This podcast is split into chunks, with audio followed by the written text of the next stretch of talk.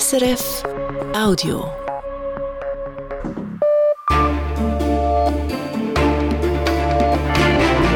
Radio SRF, Echo der Zeit mit Christina Scheidecker.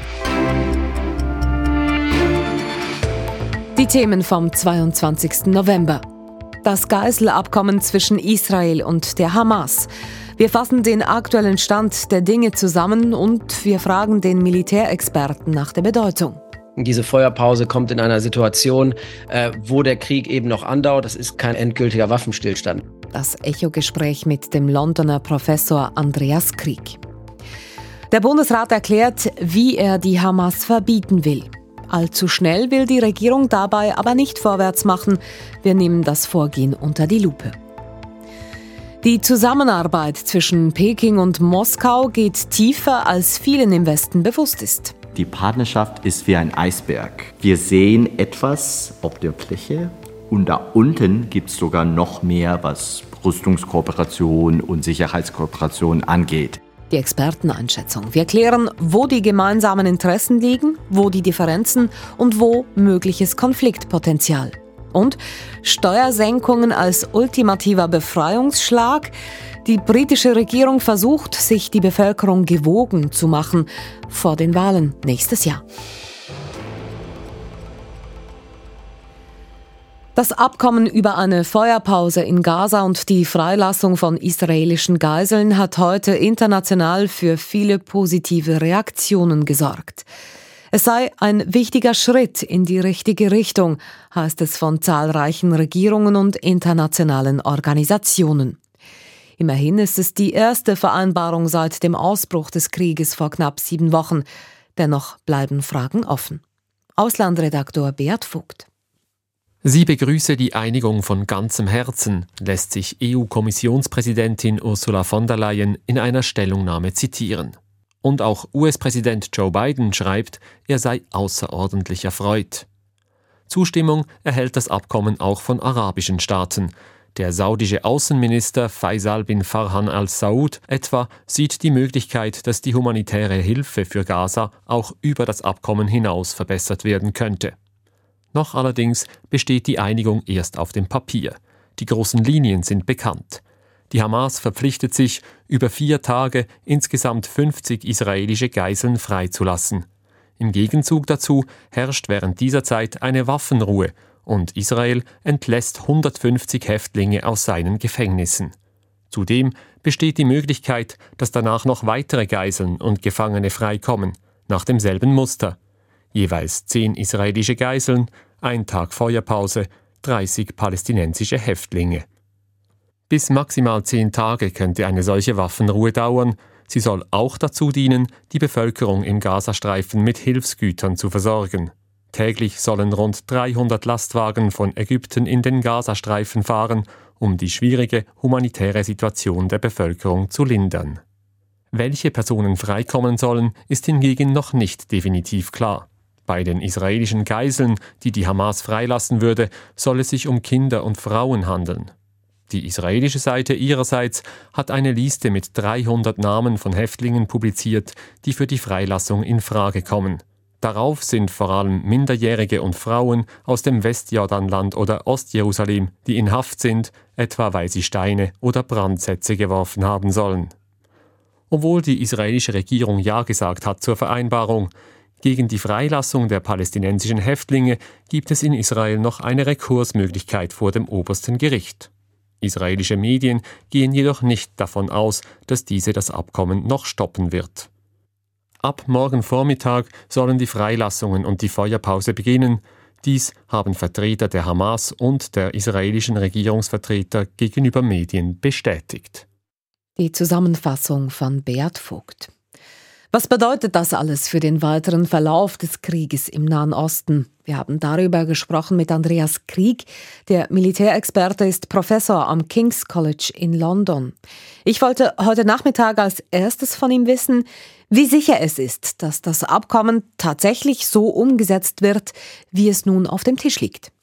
Also es sieht sehr gut aus. Beide Seiten haben sich ja bereit erklärt, diese Entscheidung so umzusetzen. Die Frage ist halt, inwiefern das von oben nach unten durchgeführt werden kann. Und zwar natürlich auf der strategischen Ebene hat sowohl die israelische Regierung als auch die Führung der israelischen Armee zugestimmt und auch die Sicherheitsdienste auf Hamas-Seite ebenso. Das Problem ist, die Hamas ist ein sehr netzwerkorientierter Akteur. Das heißt, die verschiedenen Komponenten, vor allem die verschiedenen Milizen, sind nicht alle integriert. Und da kann das natürlich immer mal sein, dass dass ein Einzelner äh, nicht genau das macht, was er machen soll. Und das kann dann von der anderen Seite als Kriegshandlung gewertet werden. Und das könnte natürlich alles eskalieren. Man darf nicht vergessen, diese Feuerpause kommt in einer Situation, wo der Krieg eben noch andauert. Das ist kein endgültiger Waffenstillstand. Aber wenn wir von dem ausgehen, was jetzt ausgehandelt wurde, was heißt denn eigentlich Waffenruhe in diesem Kontext? Nun, das war ja die große Debatte. Es geht hier nicht um Waffenstillstand, sondern Waffenruhe oder eine humanitäre Feuerpause. Man gewährt eine Pause, wo die Waffen ruhen und wo eben vor allem humanitäre Hilfe in den Gazastreifen gehen kann, aber auch, wo es logistisch möglich ist, die verschiedenen Geiseln aus den verschiedenen Orten zusammenzuführen, an das Internationale Rote Kreuz zu übergeben und dann nach Israel zu überbringen. Das geht natürlich nicht, wenn noch Kampfhandlungen laufen. Und das war auch immer das große Problem, weil die Israelis die letzten Wochen immer gesagt haben, wir können keine Feuerpause machen. Wir möchten, dass die Geiseln so freikommen während der Kampfhandlung. Da hat Hamas gesagt, das geht nicht, das geht logistisch nicht. Und das größere Problem, dass eben die Hamas Angst hatte, dass ihre Positionen freigegeben werden an die israelische Aufklärung und sie damit selber zum Ziel werden. Ich meine, diese Probleme, die sind ja jetzt nicht einfach weg. Die Verhandlungen über eine Waffenruhe, die laufen auch schon seit Wochen. Warum kommt denn die grundsätzliche Einigung zwischen Israel und der Hamas gerade jetzt zustande? Der größte Grund dafür ist, dass die israelische Öffentlichkeit halt immer mehr Druck auf die Regierung ausgeübt hat, zu sagen, wir wollen die Geiseln raus haben aus dem Gazastreifen, egal was es kostet.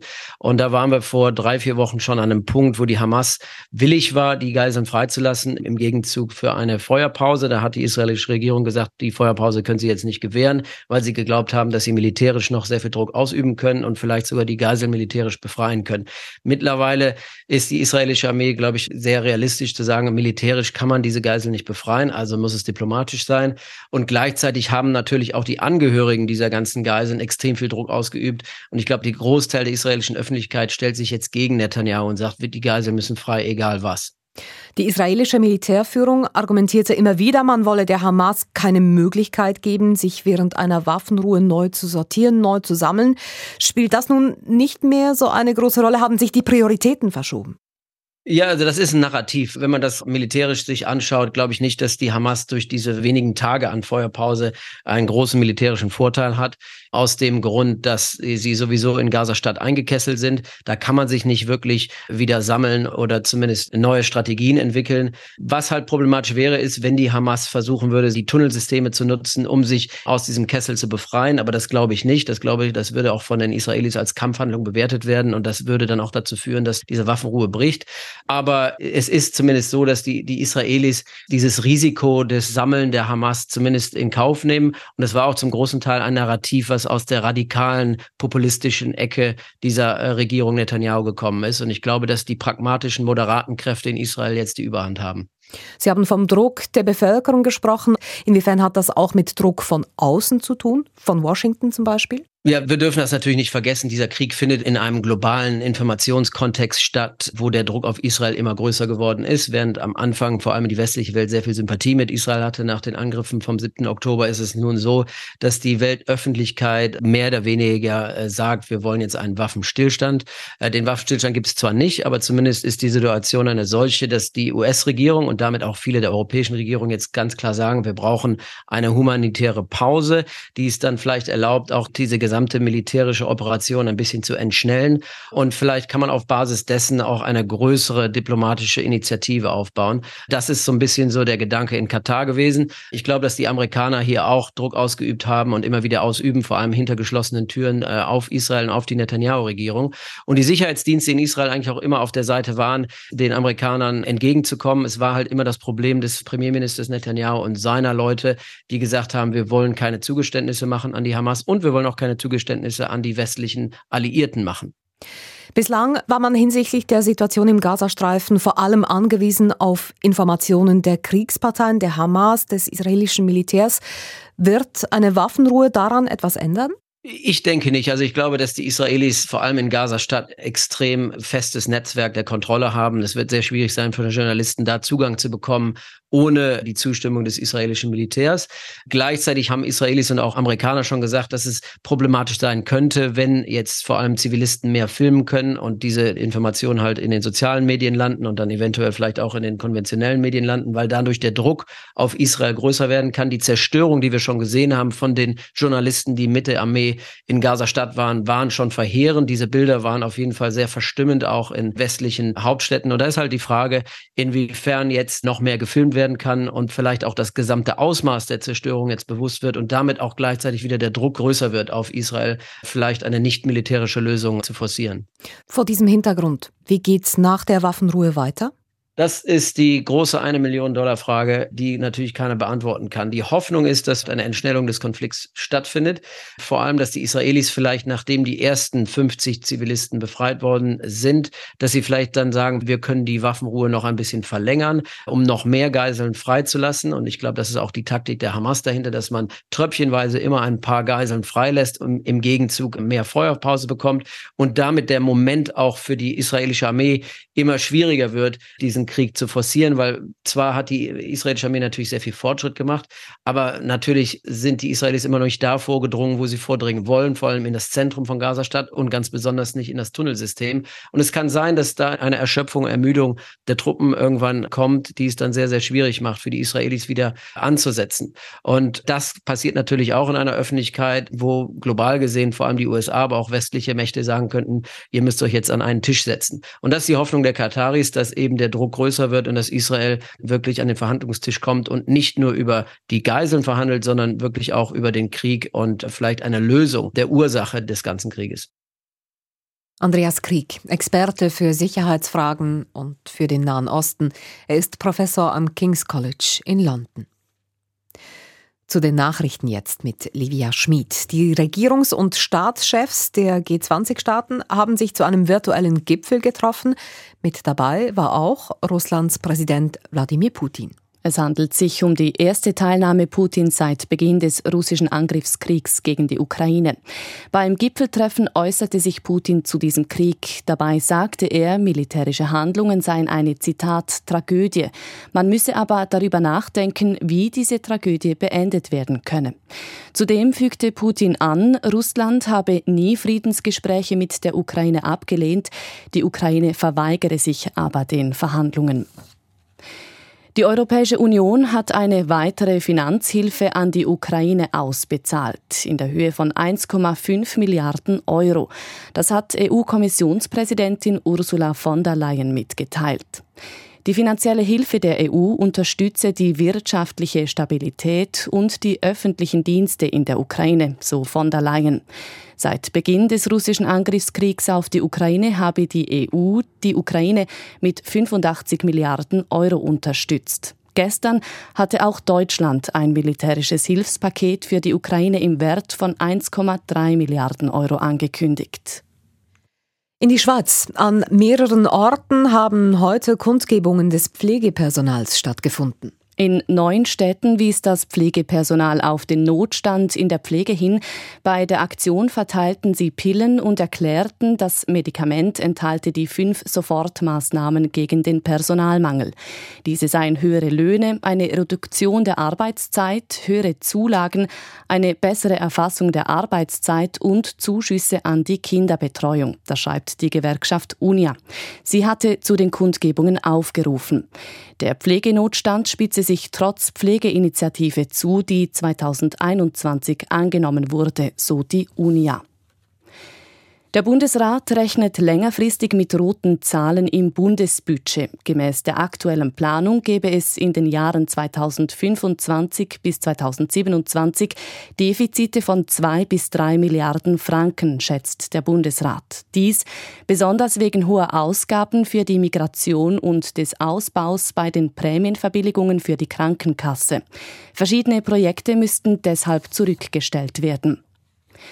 Der Bundesrat will die Militärdienste flexibler gestalten, also die Rekrutenschule und die WKs. Eine RS soll dann zum Beispiel nicht mehr 18 Wochen dauern müssen wie bisher. Der Bundesrat erhofft sich, dass dies gegen die Personalknappheit bei der Armee hilft. Er hat die Pläne heute in die Vernehmlassung geschickt. Die Gesamtdauer der militärischen Ausbildung soll sich mehrheitlich nicht ändern.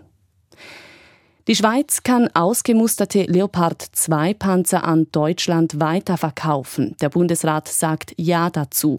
Deutschland will mit den Schweizer Panzern seine eigenen Bestände wieder auffüllen. Dort gab es Lücken, weil Deutschland selber Panzer an die Ukraine geliefert hat. Deutschland kauft der Schweiz nun 25 Kampfpanzer ab. Sie gehen zurück an den Hersteller Rheinmetall. Der Bund schreibt, Deutschland habe zugesichert, dass die verkauften Panzer nicht an die Ukraine gingen. Die Börsendaten von 18.15 Uhr geliefert von SIX. Der Swiss Market Index schließt bei 10.832 Punkten plus 0,5 Prozent. Der Dow Jones Index in New York steigt um 0,6 Prozent. Der Euro wird zu 96 Rappen 32 gehandelt, der Dollar zu 88 Rappen 53. Und das Wetter? In der Nacht gibt es verbreitet Frost. Morgen scheint vielerorts die Sonne. Im Flachland liegt vor allem am Vormittag teilweise Nebel oder Hochnebel. Am Nachmittag liegen die Höchstwerte im Norden bei rund 6 und im Süden bei 13 Grad. Die internationale Politik ringt um eine Entschleunigung des Kriegs in Nahost, während der Bundesrat heute einen Pflock eingeschlagen hat, was die Schweizer Position in dieser Krise angeht. Die Regierung hat sich konkret in zwei Fragen festgelegt. Sie hat entschieden, wie sie die Terrororganisation Hamas verbieten will und sie streicht drei palästinensischen Nichtregierungsorganisationen die Unterstützungsgelder. Aus dem Bundeshaus Dominik Mayer. Dass er die Hamas verbieten will, das hat der Bundesrat wenige Tage nach der Terrorattacke auf Israel bereits erklärt. Heute hat er den Weg zum Verbot festgelegt. Der Bundesrat wolle ein spezielles Hamas-Verbotsgesetz, sagt Justizministerin Elisabeth Bohm-Schneider. Er tut dies, um die innere Sicherheit der Schweiz effektiver zu schützen, die Strafverfolgung im Kampf gegen Terrorismus zu stärken und die Terrorismusfinanzierung über die Schweiz zu verhindern. Die Hamas zu unterstützen würde strafbar mit dem Verbot. Sympathisanten könnten einfacher ausgewiesen werden. Banken müssten alle Geschäftsbeziehungen mit Bezug zur Hamas den Behörden melden. Das Verbot hat im Bundesrat durchaus für Diskussionen gesorgt. Offenbar befürchtete namentlich Bundespräsident Alain Berset ausländischen Druck, dass die Schweiz nach der Hamas auch weitere Organisationen wie die kurdische PKK verbietet. Die Justizministerin versucht, diese Bedenken zu zerstreuen. Il est clair que le Conseil fédéral ne souhaite pas changer sa pratique. Il n'est pas du tout euh, envisagé d'avoir des listes comme on a au niveau de l'Union européenne. Der Bundesrat ändere seine bisherige Praxis nicht, sagt Bohmschneider. Es werde keine ganze Liste von verbotenen Organisationen geben, wie in der EU zum Beispiel. Die Bundesrätin sagt aber auch ganz offen, mit dem Hamas-Verbot enge der Bundesrat seinen eigenen Spielraum ein, etwa bei Vermittlungen. Interessant ist, der Bundesrat hat es nicht extrem eilig. Er wählt die normale helvetische Gangart. Zuerst eine Anhörung zum Verbot, dann eine weitere Runde im Bundesrat und am Schluss der Parlamentsentscheid. Das dauert mindestens ein Jahr. Es ginge auch schneller, ohne Anhörung direkt ins Parlament. Doch ein solches Eilverfahren würde die politische Debatte beeinträchtigen, argumentiert Elisabeth Bohmschneider. Es serait aussi une manière d'empêcher le discours, le débat politique sur ce choix. Kein Verständnis dafür hat Franz Grütter. Der SVP-Politiker ist Präsident der Außenpolitischen Kommission des Nationalrats und verlangt Tempo weil es geht hier beispielsweise um, um Einreisesperren, um Sicherheitsbedenken. Ich erwarte, dass der Bundesrat viel schneller handelt. Im Parlament übrigens dürfte der Bundesrat offene Türen einrennen. Alle Parteien sind Stand heute für ein Hamas-Verbot. Kontroverser ist die Sache mit den Schweizer Finanzhilfen an palästinensische und israelische Nichtregierungsorganisationen und Menschenrechtsgruppen. Ende Oktober hatte das Außendepartement Hilfsgelder an elf Organisationen auf Eis gelegt, wegen des Verdachts, dass sich diese nach der Attacke auf Israel zu wenig distanziert hätten von der Hamas und anderen Terrororganisationen. Der Verdacht habe sich bei acht der elf Gruppen nicht bestätigt, sagt jetzt Außenminister Ignazio Gassis. Bei drei Organisationen hingegen wurden nicht konforme Verhaltensweise festgestellt. Konkret bei den Gruppierungen Al-Shabaka, Palestinian Center for Human Rights und Palestinian NGO Network. Sie verlieren per sofort die Schweizer Unterstützung. Was genau ihnen das Außendepartement vorwirft, das sagt Bundesrat Gassis nicht. Sein Vorgehen ist umstritten. Andreas Misbach leitet Allianz Süd, den Dachverband von Schweizer Hilfswerken. Ihn stört, dass der Bund alle elf Organisationen öffentlich genannt hat, auch wenn jetzt acht von ihnen entlastet seien, ihr Ruf sei beschädigt. Es bräuchte nicht nur eine Entschuldigung, sondern wirklich auch das Gespräch, ob es hier Sachen gibt, wo die Schweiz jetzt auch wieder gut machen muss, was sie angerichtet hat. Es könnte beispielsweise sein, dass vielleicht auch eine Zusatzfinanzierung nötig ist, wenn es Fälle gegeben hat, wo Geldgeber abgesprungen sind. Doch das könnte schwierig werden. Bundesrat Ignazio Gassis jedenfalls sieht keinen Imageschaden für die jetzt entlasteten Organisationen. Überprüfungen seien seien Routine, sagt er, und die Entlastung sei rasch erfolgt.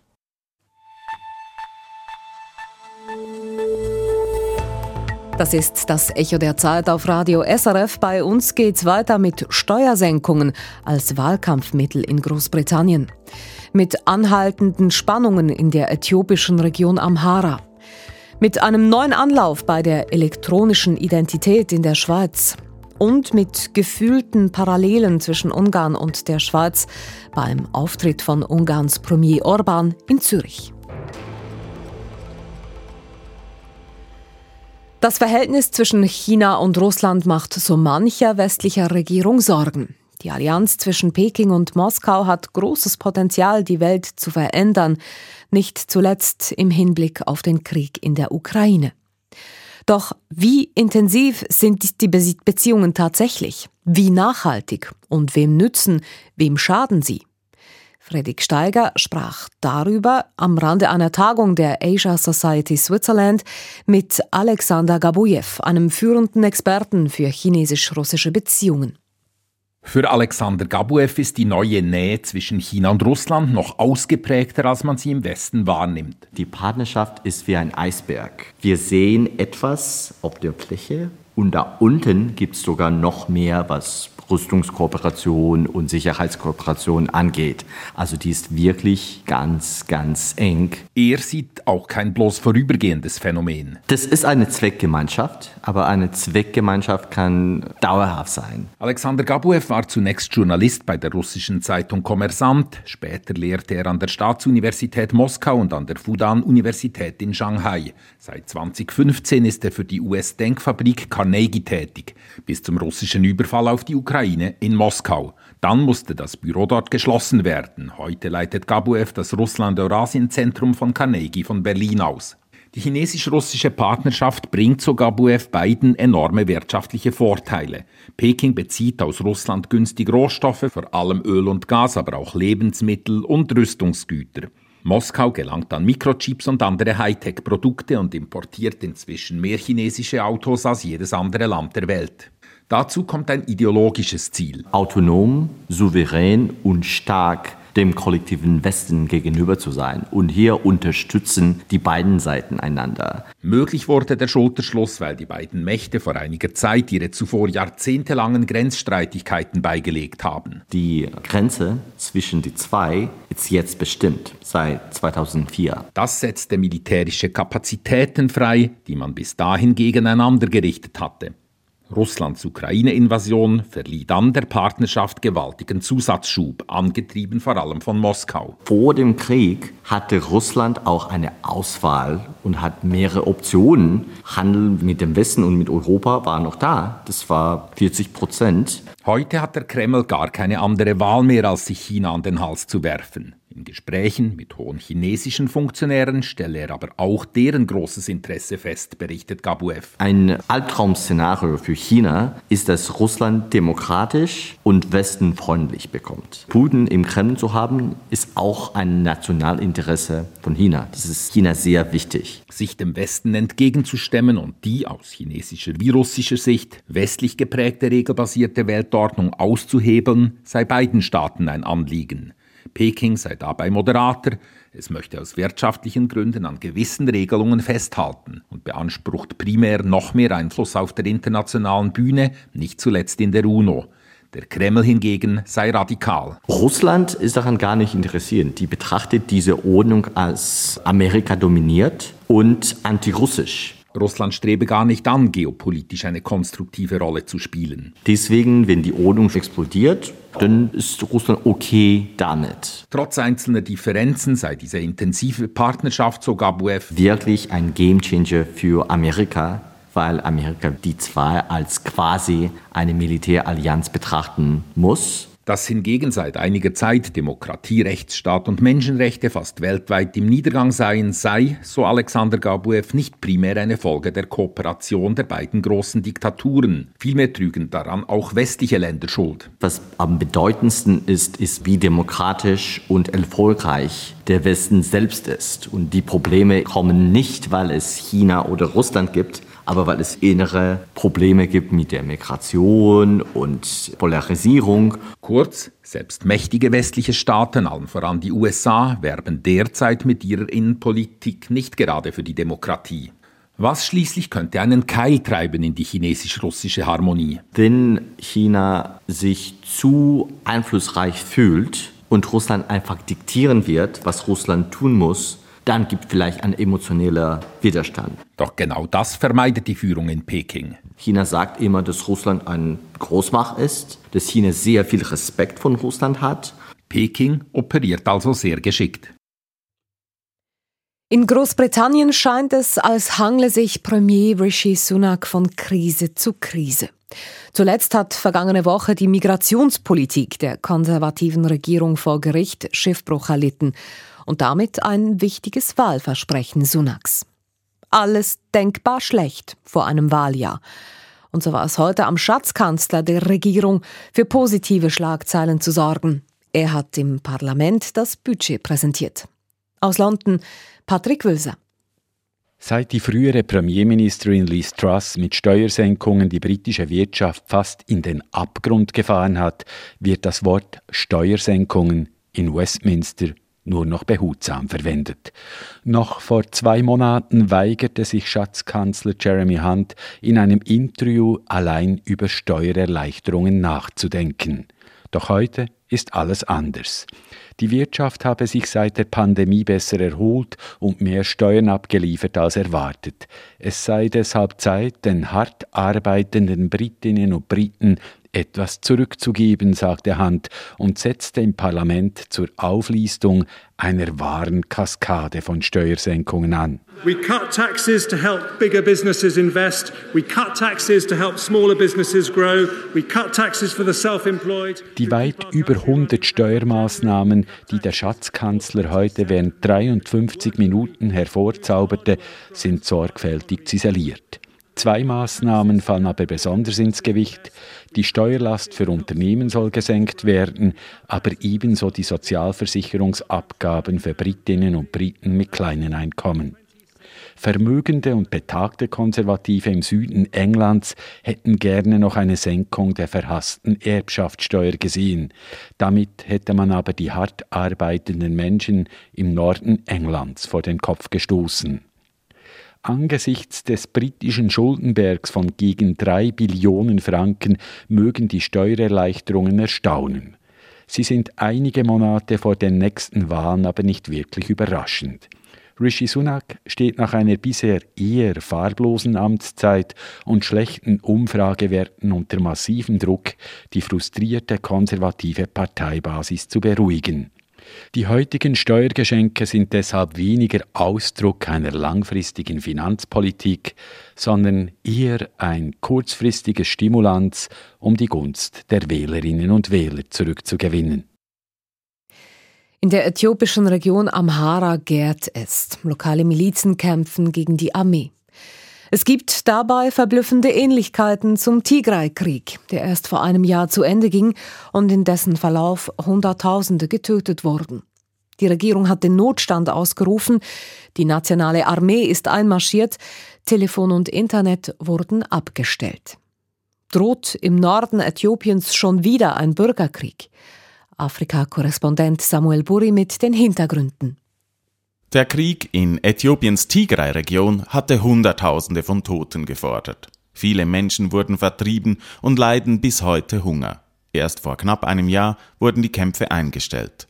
Doch nun ist ein neuer Konflikt aufgeflammt, diesmal in der Nachbarregion Amhara. Bereits wurden hunderte Menschen getötet. Alemu Asfeu lebt und arbeitet in der Region. Er macht sich Sorgen. You know, the recent one, Tigray was a disaster. And for me to see within a couple of months another war. Der Tigray-Krieg war ein Desaster und nun nach wenigen Monaten ein neuer drohender Krieg. Das ist absolut frustrierend. Schon jetzt geraten Zivilisten ins Kreuzfeuer, erzählt Asfeu. I've got some people who told me they have seen families who were killed in their neighborhood. They have seen the bodies, buried the bodies. Leute hätten Nachbarfamilien beerdigen müssen, die getötet worden seien. Der junge Historiker lehrt in Bahir Dar, der Hauptstadt der Region Amhara.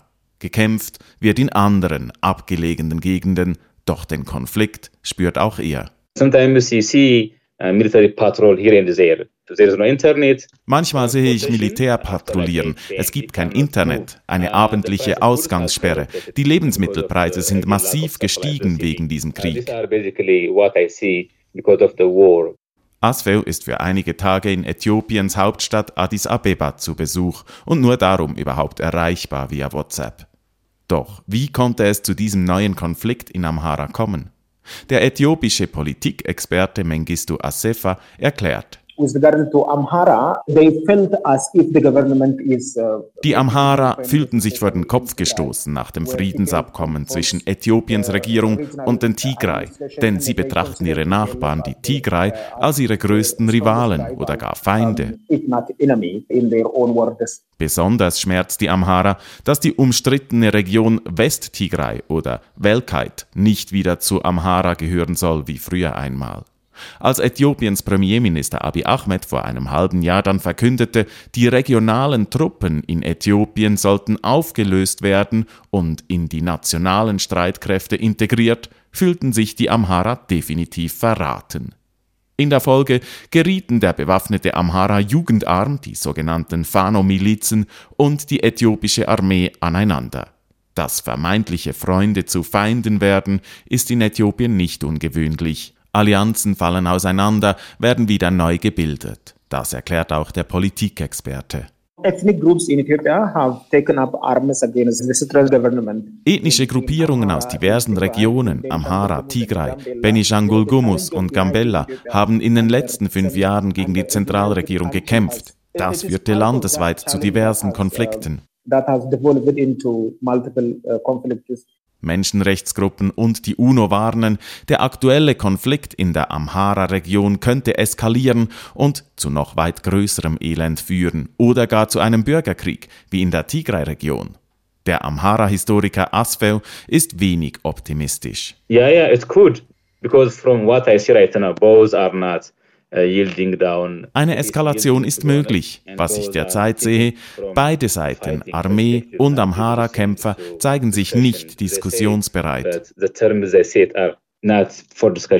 Der Politikexperte Asefa aber hält die Befürchtungen für übertrieben. The repercussion of this conflict might just lead to more political disagreement, more polarization, more fractionalization. Die Auswirkungen des Amhara-Konflikts führen wohl zu einer stärkeren Polarisierung und größeren Spaltung im Land.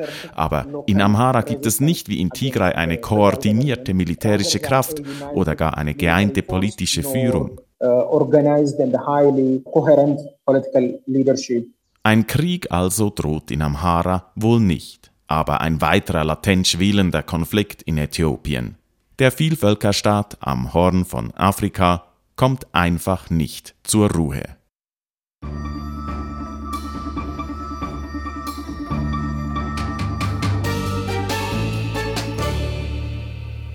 Der Bund entwickelt eine neue E-ID. Mit dieser digitalen Form der Identitätskarte oder des Passes kann man seine Identität im Internet beweisen, etwa um einen Strafregisterauszug zu bestellen. Die neue Version kommt vom Staat. Im Gegenteil zu jener Variante, die 2021 vom Volk an der Urne abgelehnt wurde. Bundeshausredaktorin Ruth Witwer. Mit der neuen EID sollen sich alle, die das wollen, schnell und sicher im Internet ausweisen können. Die zuständige Bundesrätin Elisabeth Bohmschneider. Es ist nicht ein Login, es ist, um zu sagen, wer ich bin. Nicht nur in der digitalen Welt kann man mit der EID sagen, wer man ist, sondern auch im Laden, wenn man eine Flasche Wein kaufen will. Die elektronische Identität sei rein staatlich, betont der Bund. Die EID werde aus einer Hand entwickelt und betrieben. Nur einzelne Elemente für die Informatikinfrastruktur kaufe der Bund extern ein. Der Prozess, um an eine EID zu kommen, soll nicht schwieriger sein, als ein Bankkonto zu eröffnen. Dabei würden nur jene Daten gespeichert, die bereits beim FEDPOL vorhanden seien. Michael Schöll, Direktor des Bundesamts für Justiz. Die Voraussetzung ist, dass Sie einen behördlichen Ausweis einer schweizerischen Behörde haben. Und diese Daten, die sind bereits bei der schweizerischen Behörde hinterlegt. Also da wird nichts Zusätzliches gespeichert. Nur die Körpergröße werde beim Bund nicht mehr gespeichert, war heute zu vernehmen.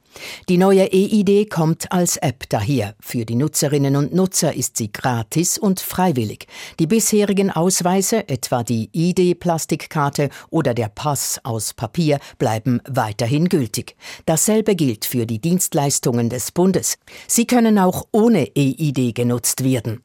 Die Infrastruktur der EID soll auch Privaten zur Verfügung stehen. Justizministerin Bohm-Schneider mit einem Beispiel. Zum Beispiel gehe ich im Kino und ich kann nur meine EID zeigen. Ich brauche nicht sagen, wie alt ich bin und so. Und dann, wenn der Kino das kann lesen, ist es okay. Das muss immer beidseitig gemacht werden.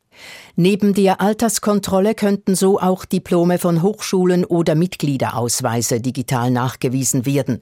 Private oder Unternehmen können sich auch als vertrauenswürdig zertifizieren lassen. Dafür will der Bund ein Vertrauensregister einrichten. Wenn ein Unternehmen im Netz für die Verifizierung hingegen mehr Daten von den Konsumenten verlangt, als nötig wären, macht es sich strafbar. Der Bund möchte für diese Fälle vorsorgen, mit einer Liste, auf der fehlbare Unternehmen vermerkt würden.